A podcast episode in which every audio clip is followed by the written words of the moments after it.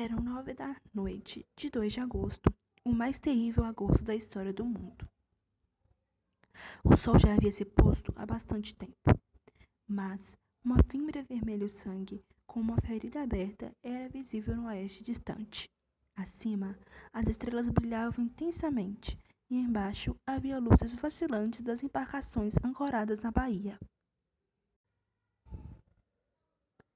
Os dois famosos alemães estavam encostados na proteção de pedra da alameda do jardim. Von Borg, um homem que dificilmente encontraria rival. Foram seus talentos que, antes de mais nada, faziam dele a pessoa mais indicada para a missão inglesa, a mais importante de todas. E depois que a assumira, esses dotes se tornaram cada vez mais evidentes para meia dúzia de pessoas no mundo que sabiam da verdade. Pelo que vejo do rumo dos acontecimentos, você estará de volta a Berlim dentro de uma semana.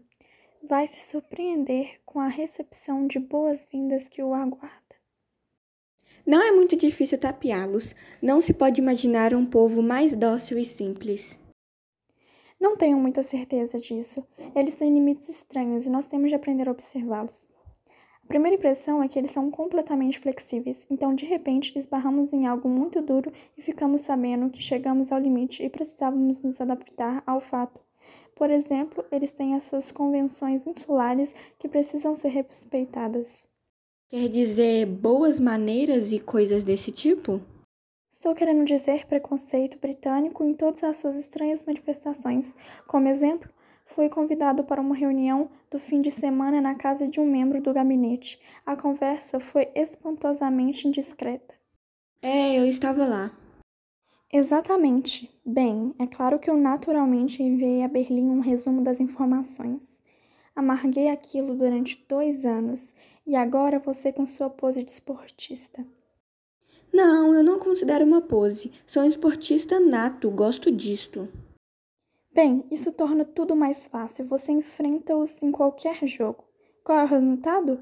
Ninguém os leva a sério. Você é um bom sujeito esportista, um camarada bastante decente e durante todo o tempo é mais astuto agente do serviço secreto na Europa.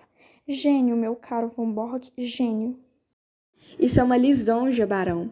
Nunca lhe mostrei meu pequeno arsenal. Quer entrar um pouquinho, por favor? Alguns de meus documentos já seguiram. Ontem levaram os menos importantes. Claro que devo exigir a proteção da embaixada para os demais. Seu nome já consta da lista para uma das suítes. Claro, é bem possível que não tenhamos de partir. A Inglaterra pode ter deixado a França entregue ao seu destino. Sabemos que não há nenhuma aliança entre elas. E a Bélgica? Sim, e a Bélgica também. Não vejo como isso pode acontecer. Há um tratado definido ali. A Inglaterra nunca se preocupará da tamanha humilhação. Pelo menos teria paz por algum tempo. Mas e sua honra? Ora, vivemos numa época utilitária. A honra é uma concepção medieval. Além do mais, a Inglaterra ainda não está pronta. É algo inconcebível, mas nem mesmo nossa taxa especial de guerra, que se poderia pensar que se tornou nosso objetivo tão evidente como se tivéssemos anunciado na primeira página do Times, fez com que este povo saísse da sua modorra. De vez em quando se ouve uma indagação. É minha função encontrar uma resposta mas posso assegurar-lhe que, quanto ao essencial, o estoque de munições, a preparação para ataques de submarino, os acertos para a fabricação de explosivos de alta potência, nada disso está pronto. Não se pode, portanto, pensar numa intervenção inglesa, principalmente agora que fomentamos essa infernal guerra civil da Irlanda e tudo o mais possível para mantê-la voltada para si mesma. Ela tem de pensar no futuro. Ah, isso já é outro assunto. Imagino que no futuro teremos nossos planos bem definidos a respeito da Inglaterra e suas informações serão vitais para nós. Estamos perfeitamente preparados. Tenho certeza de que eles preferirão lutar com os aliados do que sem eles, mas esse é problema deles. Mas você estava falando de seus documentos. Veja! O secretário da embaixada olhou com vivo interesse os compartimentos cheios de documentos. Cada compartimento tinha uma etiqueta, e ele viu uma série de títulos como passagens, defesas de portos, aviões, Irlanda, Egito, fortificações de Portsmouth, Canal da Mancha, Rossif e muitos outros. Cada compartimento estava abarrotado de documentos e planos. Fantástico, secretário. Tudo em quatro anos, barão. Nada mal para um cavalheiro beberrão. Entretanto, a joia de minha coleção ainda está por chegar e já tem o seu trono reservado. Mas você já tem um ótimo dossiê. Documentos antiquados e inúteis. O almirantado, de alguma forma, recebeu um alarme e mudou todos os códigos. Foi um golpe, barão. O pior retrocesso em todo o meu trabalho. Mas, graças ao meu talão de cheques e ao bom Altamonte, tudo estará bem hoje à noite. Bem, não posso mesmo esperar mais. Você bem pode imaginar que as coisas estão acontecendo no momento em que Carton Terrace e nós todos temos de estar em nossos postos. Eu esperava poder levar novidades do seu grande golpe. Altamont disse que a que horas que viria? Von Bock mostrou-lhe um telegrama e fez sem falta esta noite irei ler novas velas, Altamont. Velas, hein? Ele passa por um mecânico e eu por um dono de uma grande garagem. Em nosso código, tudo que eu recebo vem com o nome de peças de motor. Velas são sinalizações marítimas. De Portsmouth ao meio-dia. A propósito, quanto você lhe pagou? 500 libras por este trabalho especial. É claro que ele tem também um salário. Um velhaco ganancioso. Esses traidores são úteis, mas lamento o dinheiro sujo que lhes damos. Quanto a Altmont, não lamento nada. É um ajudante maravilhoso. Ele não é um traidor. Garanto-lhe que nosso sentimento germânico em relação à Inglaterra não passa de uma pomba inocente se comparado com a amargura demonstrada por esse irlandês americano. Se o ouvisse falar, não teria a menor dúvida. Mas precisa mesmo ir embora? Ele pode chegar a qualquer momento. Não, sinto muito. Esperamos você amanhã bem cedo, e quando tiver passado o livro de sinalizações pela portinha nas escadas do Duke of York, poderá acrescentar um final glorioso à sua carreira na Inglaterra. Posso oferecer-lhe um copo antes de ir embora? Não, obrigado, mas parece uma festança. Altmont tem um bom gosto para vinhos e se apaixonou pelo meu tocaio. É um sujeito muito sensível e tenho de agradá-los nas pequenas coisas. Tudo parece calmo e em paz. Haverá outras luzes dentro de uma semana e a costa inglesa será um local menos tranquilo. Os céus também não serão tão pacíficos se tudo o que nosso bom Zeppelin nos prometeu tornasse realidade. A propósito, quem é aquela mulher? Atrás deles, apenas uma janela estava iluminada. Ao lado de uma lâmpada via-se uma velha de rosto vermelho com uma touca. Estava curvada sobre um bordado e de vez em quando acariciava um enorme gato preto deitado num banquinho perto dela. É Marta, a única empregada que ficou. Ela bem que poderia personificar a Inglaterra, com sua absorção total e um aspecto de confortável sonolência. Bem, ao revoir von Burke. Com um aceno final, entrou no carro e alguns segundos depois, os dois cones dourados dos faróis iluminaram o caminho escuro. O secretário recostou-se no banco da luxuosa limusine, pensando na tragédia iminente da Europa, e mal viu quando seu possante carro chegou à estrada, passando por um pequeno Ford que vinha na direção contrária. Von Borg voltou lentamente para seu escritório. Notou que a velha empregada apagara a luz e se retirara. Havia ainda muita coisa para pôr em ordem no escritório. Ele se entregou ao trabalho até que seu rosto alerta e simpático ficou vermelho com o calor dos documentos que iam queimando. Começou a empacotar cuidadosa e sistematicamente o precioso conteúdo de seu cofre, colocando os documentos numa valise de couro que estava sobre uma mesa. Mal havia começado o trabalho quando seus ouvidos alertas perceberam um barulho de um carro ao longe. E então? Pode felicitar-me essa noite, senhor. Finalmente estou lhe trazendo sorte grande. As sinalizações? Tal qual eu disse no telegrama. Todas elas, semáforos, códigos de lâmpadas, telégrafo, uma cópia, lembre-se, e não a original. O original era muito perigoso, mas é negócio mesmo, pode ter certeza. Entre. Estou sozinho em casa. Estava apenas esperando isso. Claro que uma cópia é melhor do que o original. Se o original desaparecesse, eles mudariam tudo de novo. Você tem certeza de que está tudo bem com as cópias? Vai cair fora? Diga-me, será que guarda seus documentos naquilo? Por que não? Numa geringonça fácil como essa? Ora, qualquer malandro americano conseguiria arrombá-lo com um abridor de latas. Daria trabalho a qualquer malandro para arrombar o cofre. É de combinação dupla. Antes de se tentar abrir a fechadura, é necessário que conheça uma certa palavra, assim como uma combinação de números. É realmente muito bom. Assim sendo, não é tão fácil como pensou. Mandei fabricá-lo há quatro anos e adivinhe que palavra e que número eu escolhi? Eu não faço ideia. Bem, para a palavra escolhi agosto e para os números 1914. E aí estão. Nossa, mas foi muito bem bolado. Fez um belíssimo trabalho. Bem poucos de nós poderiam ter adivinhado a data. Está aí, e eu parto amanhã cedo. Bem, senhor, agora você vai ter que dar um jeito na minha situação também. Vou para a Pequena Holanda e quanto antes, melhor. Você fez um trabalho esplêndido, correu riscos e isso não posso esquecer. Parta para a Holanda, pegue um navio em Roterdã que o leve para Nova York. E que tal a bufunfa? O dinheiro? As 500 libras?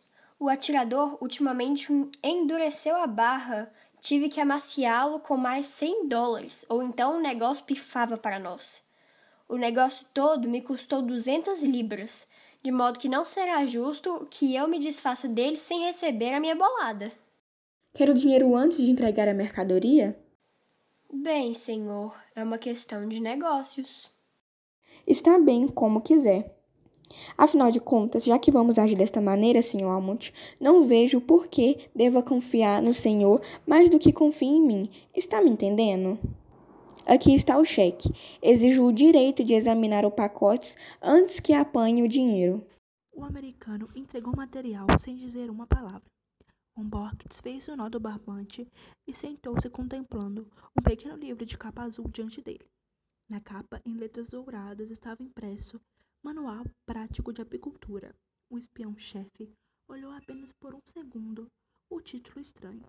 No instante seguinte, uma garra de ferro segurou pela nuca e uma esponja embebedada em clorófimo foi colocado diante de seu rosto contorcido.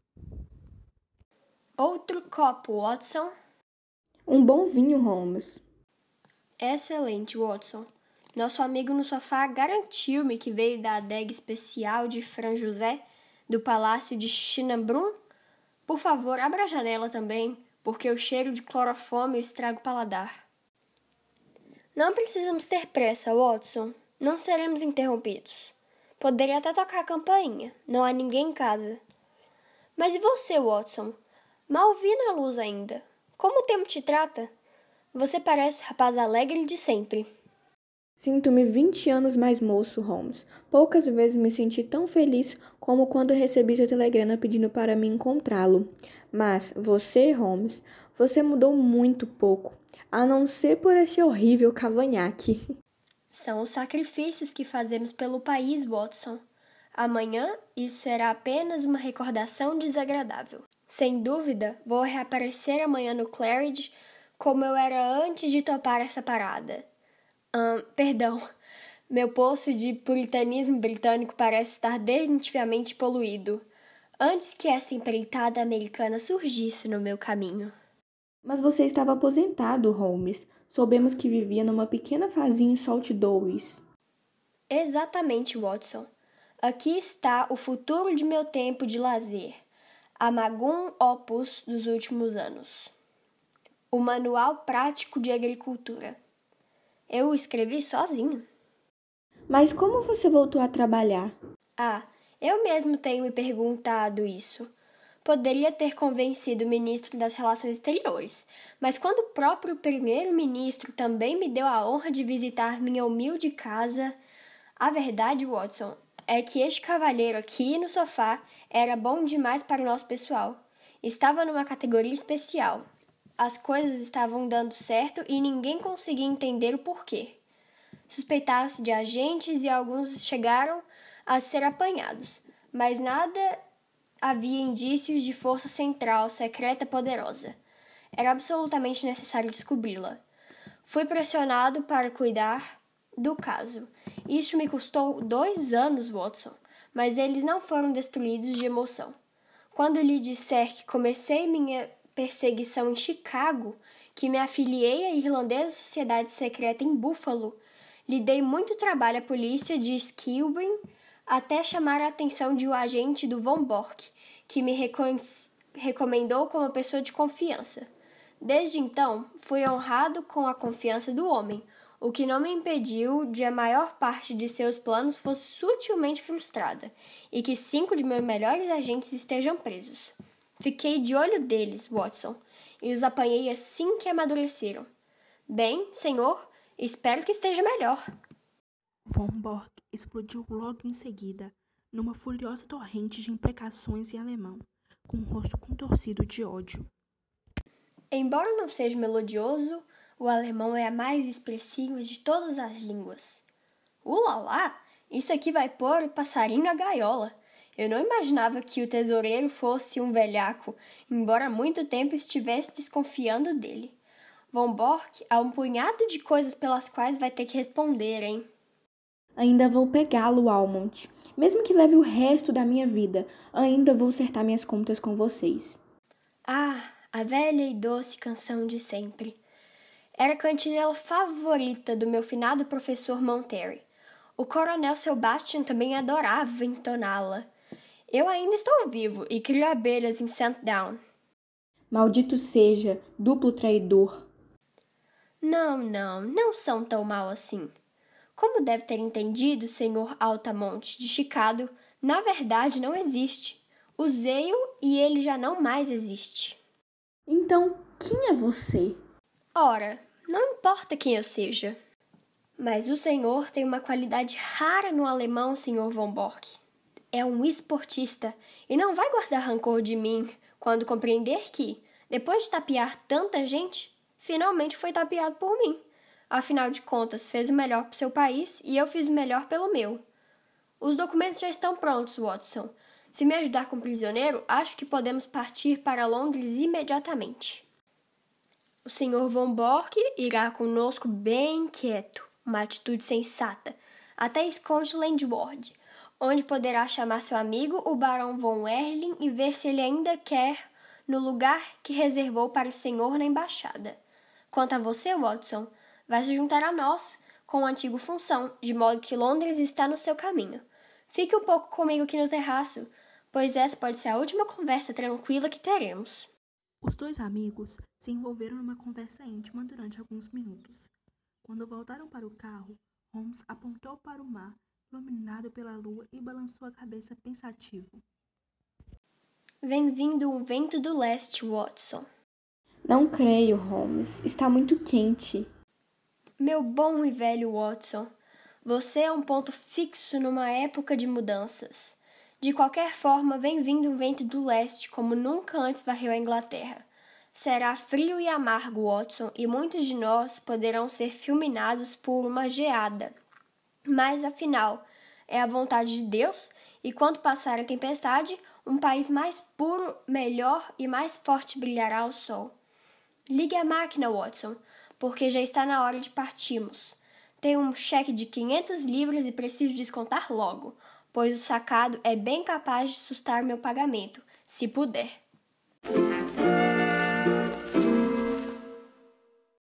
O conto lido por nós é um conto de enigma, que é um conto elaborado com base em um fato enigmático que requer uma solução que pode ser alcançada com a ajuda de policial ou detetive, no nosso caso Sherlock Holmes.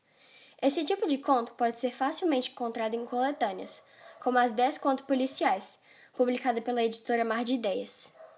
É isso. Espero que vocês tenham gostado. Tchau. Tchau. Até mais. Tchau.